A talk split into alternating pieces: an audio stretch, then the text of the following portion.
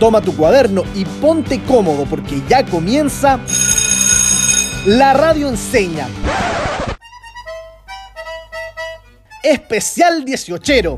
Esta semana elegimos para ti los capítulos más chilenos de la Radio Enseña, un programa de educación a distancia creado por profesores de Enseña Chile. Oye, ¿y qué viene ahora? Ciencias.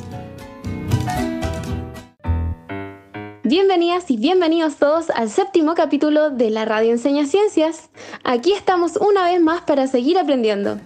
Soy la profe Bárbara y estoy junto a nuestro querido profe Bernardo. Ambos somos parte de Enseña Chile. Queridas y queridos estudiantes, me alegra estar una vez más junto a la profe Bárbara hablándoles sobre cosas interesantísimas de la ciencia.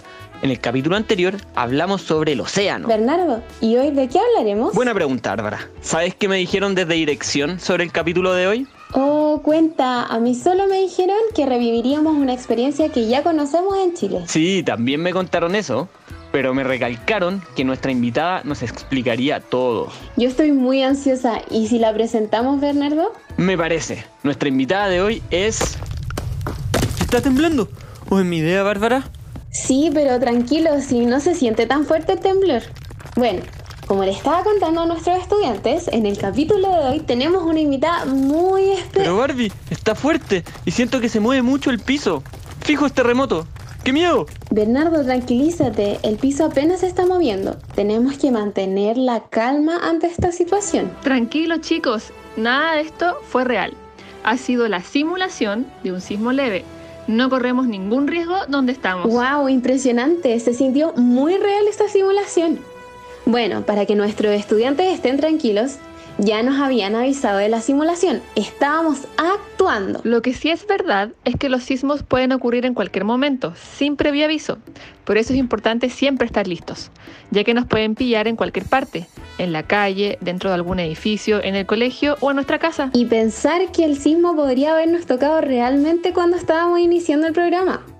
Ahora sí, nuestra invitada de hoy es la profesora Rocío le gusta armar figuras de Lego con sus primos y le encanta dar paseos en jeep por el barro.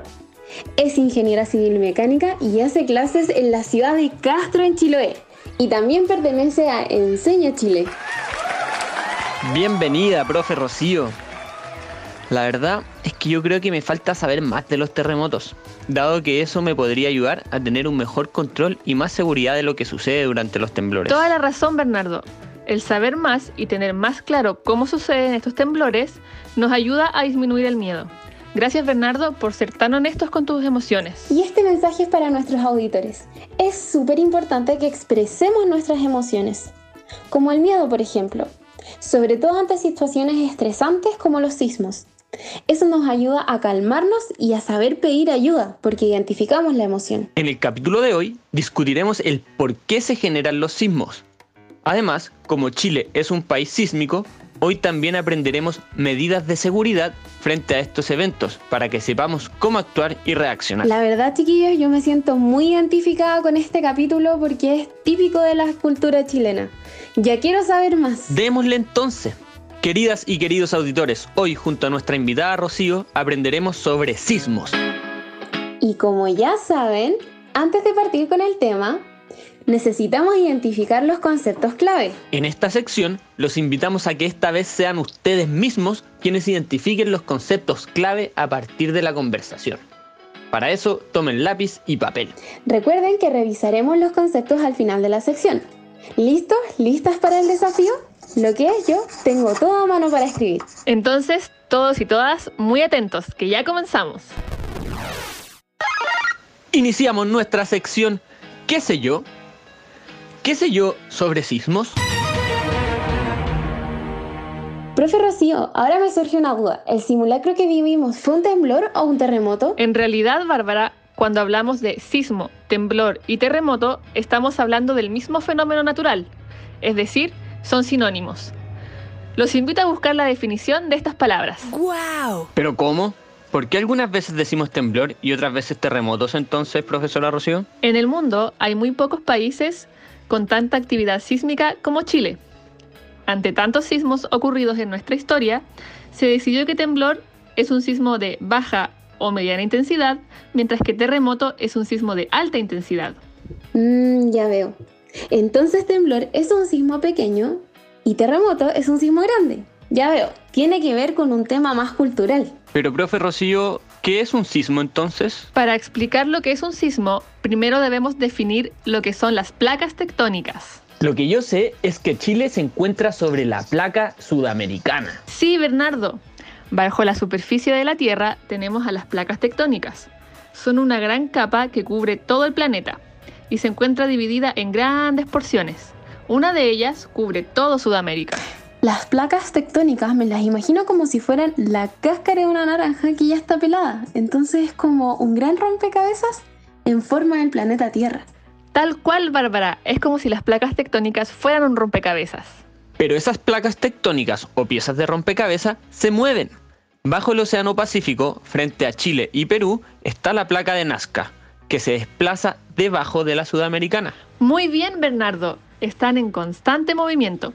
¿Sabían ustedes que gracias a ese movimiento de las placas tectónicas, hoy en día tenemos a la cordillera de los Andes? Sí, es como cuando se nos arruga una hoja del cuaderno y se forma un pliegue. Así me imagino que ocurrió con la cordillera. ¿Sabían que cuando no existía la cordillera había mar en ese territorio? Es por eso que hoy es posible encontrar fósiles marinos en la cordillera de los Andes. ¡Wow! Queridos auditores, los dejamos más que invitados a averiguar un poco más de estos fósiles marinos y cordilleranos. Profe Rocío, ¿y nosotros sentimos ese movimiento de las placas? Porque yo creo que no. Excelente pregunta, Bárbara. Ahora sí podemos definir sismo. Los sismos son el movimiento de la superficie terrestre, aunque la mayoría del tiempo no percibimos ese movimiento. Específicamente es el movimiento de las placas tectónicas, ¿cierto? Sí, ese movimiento y roce entre las placas tectónicas genera que se acumule mucha energía.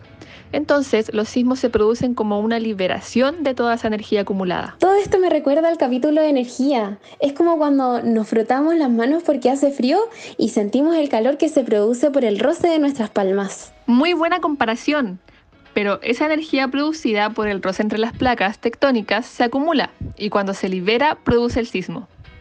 Además, otro motivo de acumulación de energía es la presencia de una falla geológica o la actividad volcánica. O sea que los volcanes también pueden producir sismos. Así es, Bernardo. Actualmente se estudia la actividad sísmica de un volcán para establecer oportunamente la probabilidad de una erupción. Invitamos a nuestros auditores a investigar cómo es que un volcán puede producir un sismo. Anótalo en tu cuaderno y coméntalo con tu familia para que aprendan todos juntos. ¿Sabes, profe Rocío? Yo siempre veo las noticias cuando ocurre un sismo importante, ya sea por la radio, la televisión o redes sociales. Sí, de hecho les traje un ejemplo de cómo se informa un sismo en la televisión o en la radio. Atentos en las palabras que describen el sismo. Un sismo de magnitud de 6.6 sacudió la mañana de este domingo los edificios de Santiago de Chile y del sur del país sin que hasta el momento se hayan reportado víctimas ni daños materiales. El sismo empezó con un leve movimiento que pronto se convirtió en un fuerte remesón. El Servicio Geológico de Estados Unidos informó que el sismo de 6.6 grados de magnitud tuvo epicentro 67 kilómetros al oeste de Constitución en el sur del país y una profundidad de 10 kilómetros. El Servicio Hidrográfico y Oceanográfico de la Armada informó que el movimiento no reúne las condiciones para decretar una alerta de tsunami en las costas de Chile. ¡Qué buen ejemplo! Este es un sismo que pasó hace años, no es uno de ahora. Pero lo importante es que menciona varias características de un sismo. ¿Pudiste anotarlas, Bárbara? ¿Y ustedes, estudiantes, qué anotaron? Comparemos nuestras respuestas. Sí, Bernardo, pude anotar magnitud y profundidad. ¿Y tú? ¿Cuáles pudiste anotar? Yo anoté, Barbie, epicentro y tsunami. Pero, ¿qué significan cada uno de estos conceptos, profe Rocío? Me encanta que estén atentos a todo. Bueno, el primer concepto es el de magnitud.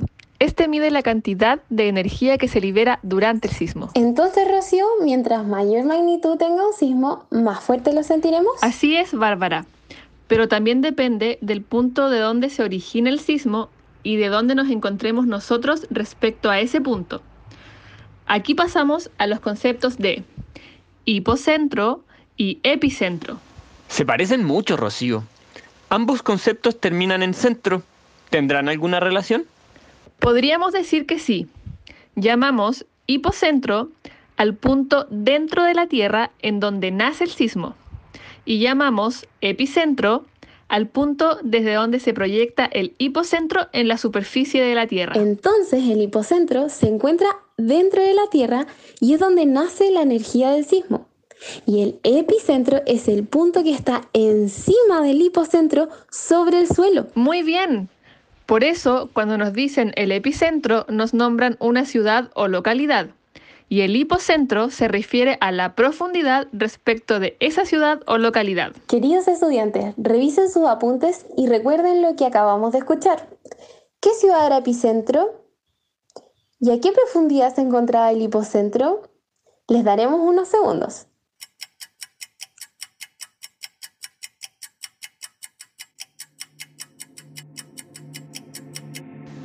Tiempo. Yo solo recuerdo que la noticia menciona que el epicentro fue cerca de Constitución. Significa que las personas de allá lo sintieron más fuerte. También dijeron que la profundidad es de 10 kilómetros. Esto es el hipocentro y quiere decir que el sismo nació 10 kilómetros bajo la superficie de Constitución. También dijeron algo sobre la alerta de tsunami. ¿Qué significa esto, profe Rocío? Lo que ocurre es que Chile tiene dos características muy particulares. Primero, contamos con miles de kilómetros de costa. Y segundo, justo coincide el encuentro de dos placas tectónicas con nuestro borde costero. Nos sacamos el loto de los sismos, chiquillos. Tenemos muchas playas en nuestro país, como también lo vimos en el capítulo pasado cuando hablamos sobre océanos. Pero, ¿qué relación tiene un sismo con los tsunamis? La liberación de energía que genera los sismos no solo mueve la superficie terrestre, sino que toda esta energía también mueve grandes masas de agua como el mar, generando olas gigantes. Ah, mm, lo imagino como cuando muevo un vaso de agua, como si estuviera pasando un temblor. El agua se mueve de un lado a otro y se hacen como olitas. Y si lo muevo más fuerte, el agua puede salirse del vaso. Muy bien, Bárbara. Estos movimientos de las placas tectónicas no solo pueden provocar sismos, también pueden provocar tsunamis, que es el nombre que les damos a las olas de grandes dimensiones. En mi casa, cuando se habla de tsunamis, siempre se dice que primero el mar se recoge y luego se producen olas muy grandes y que incluso pueden llegar a destruir ciudades. Eso es muy triste y cierto, Bárbara. El sismo no necesariamente tiene que ser en Chile para provocar tsunamis. Yo recuerdo que para un gran sismo de Japón igual nos informaron si había o no riesgo de tsunami en las costas de Chile. Así es, Bernardo. Recordemos que tanto Chile como Japón se encuentran en el Océano Pacífico, por lo que las grandes olas se pueden desplazar incluso desde un continente a otro. Entonces, ¿el tsunami se puede provocar sin que yo sienta el sismo? ¡Qué susto! Tranquilos. Recuerden que siempre es importante mantener la calma. En las costas de Chile hay sensores que nos permiten saber con tiempo si hay riesgo de tsunami o no. Uf, qué alivio. Me encanta que la ciencia nos ayude a cuidarnos entre todos. Bueno, tampoco sucede muy seguido. Así que queridos auditores, atentos cuando se informe riesgo de tsunami. Esta alerta puede ser entregada tanto por bomberos, la radio, televisión, redes sociales e incluso después del 27F por SMS a nuestros celulares. Y hoy tenemos mucha tecnología que nos permite identificar rápidamente el hipocentro, el epicentro y la magnitud de los sismos, de modo que podemos predecir si hay o no un riesgo de tsunami. Oigan, y yo me acuerdo que para el terremoto del 2010 en la región del Biobío, este fue catalogado como grado 9 en la escala de Mercalli, es decir, muy destructivo. Pero yo sabía que los sismos se medían en escala de Richter, ¿o no? Bien, chiquillos. Ambas escalas se usan para clasificar las características de un sismo. ¿Y para qué sirve la escala de Richter, profe Rocío? La escala de Richter mide la cantidad de energía liberada por el movimiento terrestre. En Chile se ha registrado el sismo de mayor magnitud en la historia del mundo, con epicentro en la ciudad de Valdivia y una magnitud de 9,5 en la escala Richter. Esto fue en el año 1960. ¿En 1960? Entonces, además que mi abuelita o mi tata se acuerdan de cuando ocurrió este terremoto, les voy a preguntar. Invitemos a nuestros auditores. Pregunten a sus familiares de mayor edad ¿Cómo recuerdan el terremoto de 1960? ¡Qué buena idea! ¿Y cuál es la diferencia entonces con la escala de Mercalli? La escala Mercalli mide el nivel de destrucción después de ocurrido el sismo. Esta escala va del 1 al 12, donde 1 significa que no se siente. En el número 7 ya empieza a ser peligroso porque se generan daños moderados a las construcciones. Y en el número 12 es catastrófico. Ahora entiendo. Y adivinen qué, chiquillos. Chile también alcanzó el récord en escala Mercalli en 1960. Profe, yo tengo una duda. ¿Por qué pasa que a veces en otros países un sismo con la misma magnitud genera gran destrucción, pero acá en Chile no siempre pasa? Sí, es verdad. Por ejemplo, yo leí que en 2019 en Chile hubo un sismo de 6,8 grados en la escala de Richter y en Mercalli fue entre 2 y 5. Mientras que en Turquía en enero de este año hubo un terremoto de 6,8 grados Richter, pero en Mercalli fue de 8. Es decir, hubo muchos más daños y heridos, incluso muertos. ¿Cómo es que dos sismos pueden ser iguales en escala de Richter pero diferentes en Mercalli? Eso depende de dónde ocurre el sismo, de su epicentro e hipocentro. También depende del tipo de suelo y del tipo de construcciones. Nosotros, como somos un país con experiencia en sismos, nuestras construcciones son mucho más resistentes que en otras partes del mundo. Entonces, por eso es importante considerar las dos escalas. Porque Richter no indica el nivel de destrucción, pero Mercalli sí lo hace. Así es, Bárbara.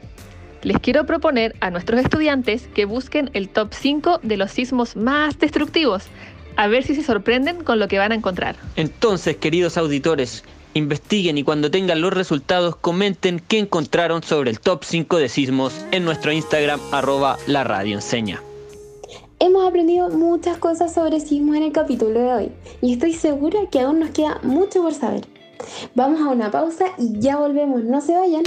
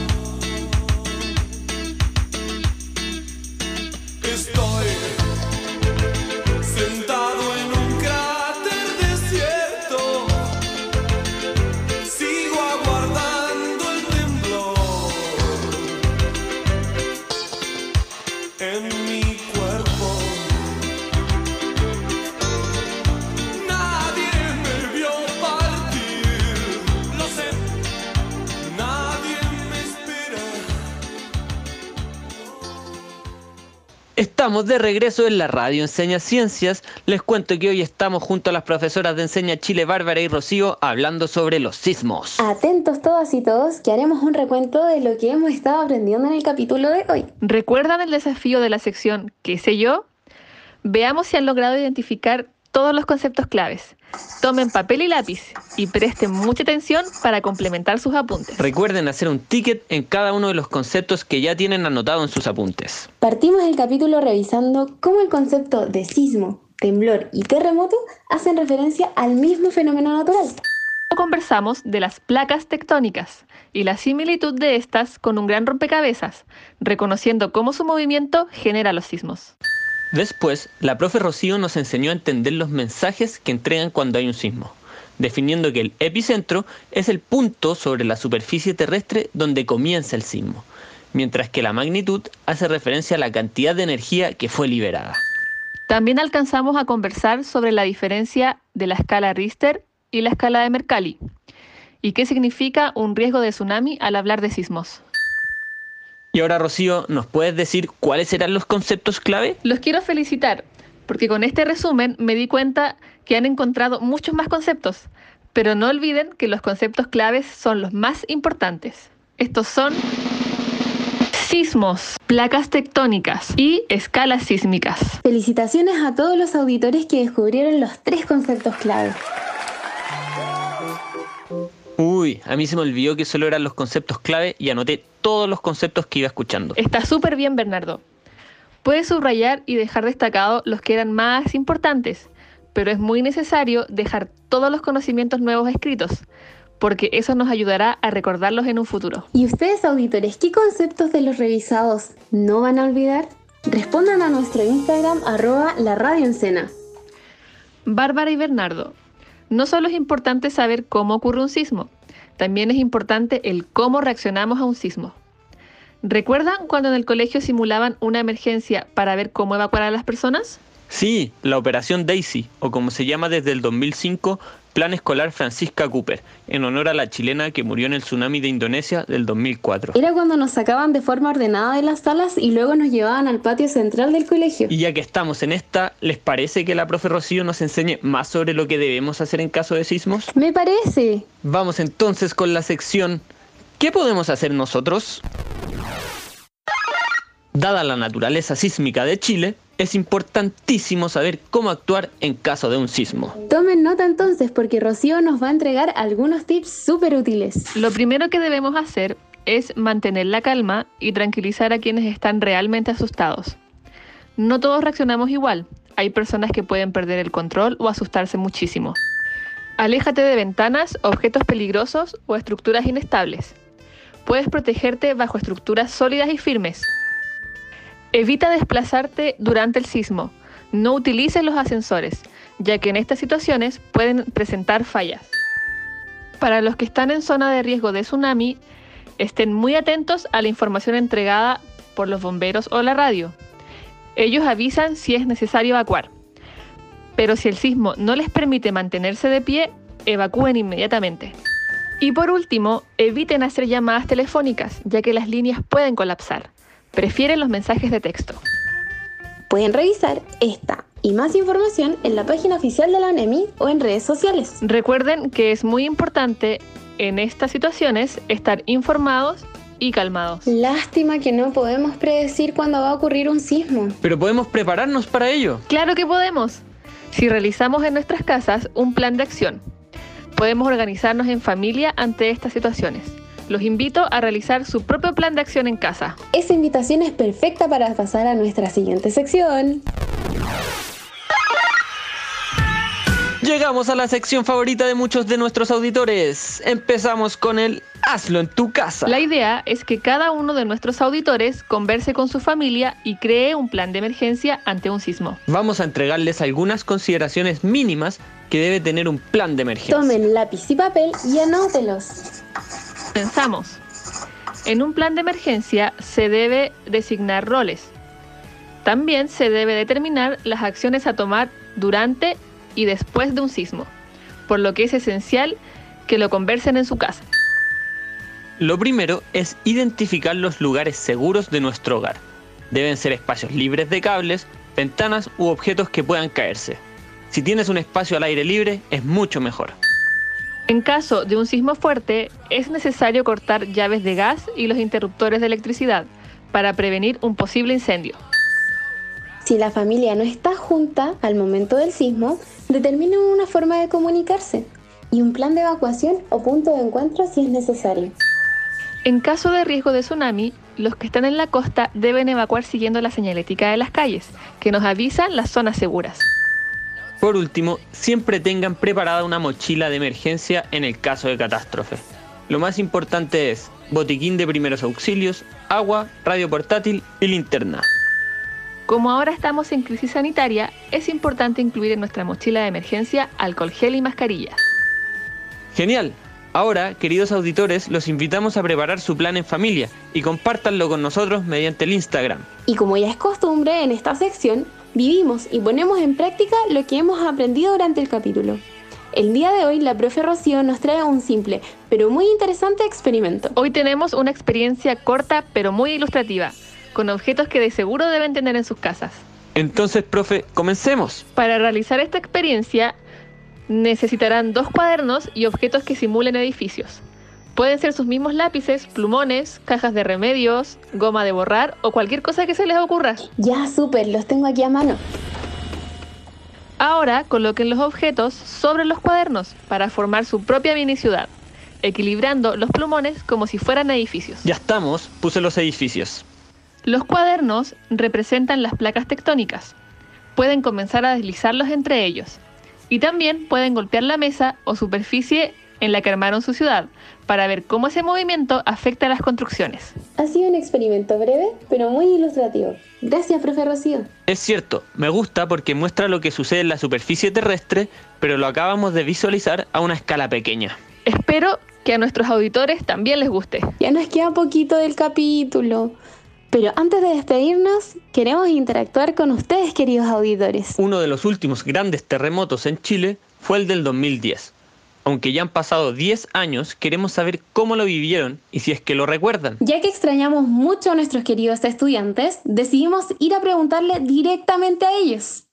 ¿Dónde estabas? ¿Qué recuerdas? ¿Qué te ha contado tu familia? Bárbara, quien nos llama desde la Florida, nos cuenta lo siguiente. y yo me encontraba en mi casa durmiendo Z y de repente cuando me desperté em, todo se movía y recuerdo que eh, nos quedamos atrás en el patio con mis papás y mis hermanos. Después cuando pasó todo fuimos a ver a mi abuela que igual vivía súper cerca y nos quedamos con ellos hasta tarde. Bastián, de segundo medio, nos comenta cómo fue que vivió el terremoto del 2010. Lo que recuerdo es que mi papá me fue a buscar y me llevó un brazo. Después de eso, una parte del techo de esa habitación se cayó encima de la cama. Entonces, por lo cual me salvé. Y eso recuerdo también que hubo movimiento muy fuerte, que todo se movía súper, súper fuerte todo. También nos habla Joaquín, de 17 años. Recuerdo que justo con mi familia habíamos terminado de ver el Festival de Viña y nos fuimos a acostar todos. Después de pasar los minutos, em, mi mamá me fue a despertar y recuerdo que todo se estaba moviendo eh, y veía luz en el cielo que eran como, creo que eran los cortes de los cables, o sea, cuando los cables se cortaban. Y fue como algo muy nuevo para mí. Y ahora Trinidad, de séptimo básico, nos cuenta de su experiencia. Ese día estaba toda mi familia durmiendo, yo también, yo era una bebé. Y ese día mis papás se despertaron, me agarraron, fuimos afuera a la calle, estaban todos los vecinos afuera y de verdad se movía la casa muy fuerte. Qué genial escucharlos, queridos estudiantes. Esta es de las partes que más me gusta del programa porque conectamos con ustedes. Quedé muy sorprendida con las respuestas. Para cerrar este espacio, no nos podemos quedar sin la experiencia que vivió nuestra profe. Rocío, cuéntanos, tú, ¿cómo viviste el terremoto del 2010? Esa noche estaba en mi casa en Chiloé. Se sintió como un sismo fuerte. Nunca pensé que pudo ser un terremoto en otro lugar. Unas horas más tarde, mi hermana eh, se metió a Facebook y vio que había sido un terremoto en Concepción. Ahí dimensioné todo lo que estaba pasando. Después de una crisis tan grande como fue el terremoto, viene un periodo de reconstrucción, en donde es muy importante el apoyo mutuo entre las personas para salir adelante. Por eso, te invitamos a averiguar cuáles fueron las experiencias post-terremoto en tu barrio. Tienes toda la razón, Bárbara. Muchas cosas cambiaron después del terremoto. Con el tiempo se ha ido reconstruyendo y aprendiendo de los errores, para así tomar mejores decisiones en el futuro. Y yo solo quiero agregar que si bien este terremoto fue muy grande y abarcó varias regiones de nuestro país, aún así hay lugares en los que no se sintió. Ahora, queridas y queridos estudiantes, los invitamos a reflexionar. ¿Qué de lo aprendido hoy me gustaría compartir con alguien más? ¿Cuál fue la parte que más disfruté? Comparte con tu familia y escríbenos a arroba la radio. Estaremos leyendo y respondiendo todas tus dudas y preguntas. Chicas, el tema está muy interesante, pero lamentablemente estamos llegando al final de nuestro programa. Sí, muchísimas gracias, profe Rocío, por darte el tiempo y acompañarnos durante este capítulo tan interesante sobre sismos. Me siento muy identificada con este tema y me alegra mucho haber participado de la conversación contigo hoy. Qué bueno que les haya gustado. Hoy aprendimos sobre sismos, los parámetros con que se miden o evalúan y cuáles son algunas medidas de seguridad que podemos adoptar. Todos estos aprendizajes son muy importantes, ya que vivimos en un país sísmico. Hablamos de las características de las placas tectónicas y que incluso tenemos récord en las escalas sísmicas. Queridos auditores, ¿se sienten preparados ante un eventual sismo? ¿Lo aprendido hoy les servirá para enfrentarse a un terremoto? Nosotros ya nos empezamos a despedir. Muchísimas gracias a todos los auditores. Profe Rocío, ¿algo más que decirle a nuestros radioescuchas? Solo que me voy muy contenta, agradezco mucho la invitación al programa y espero que después de esta agradable conversación nuestros auditores se sientan más preparados ante un sismo. Y los dejo invitados a seguir sintonizando la radio enseña.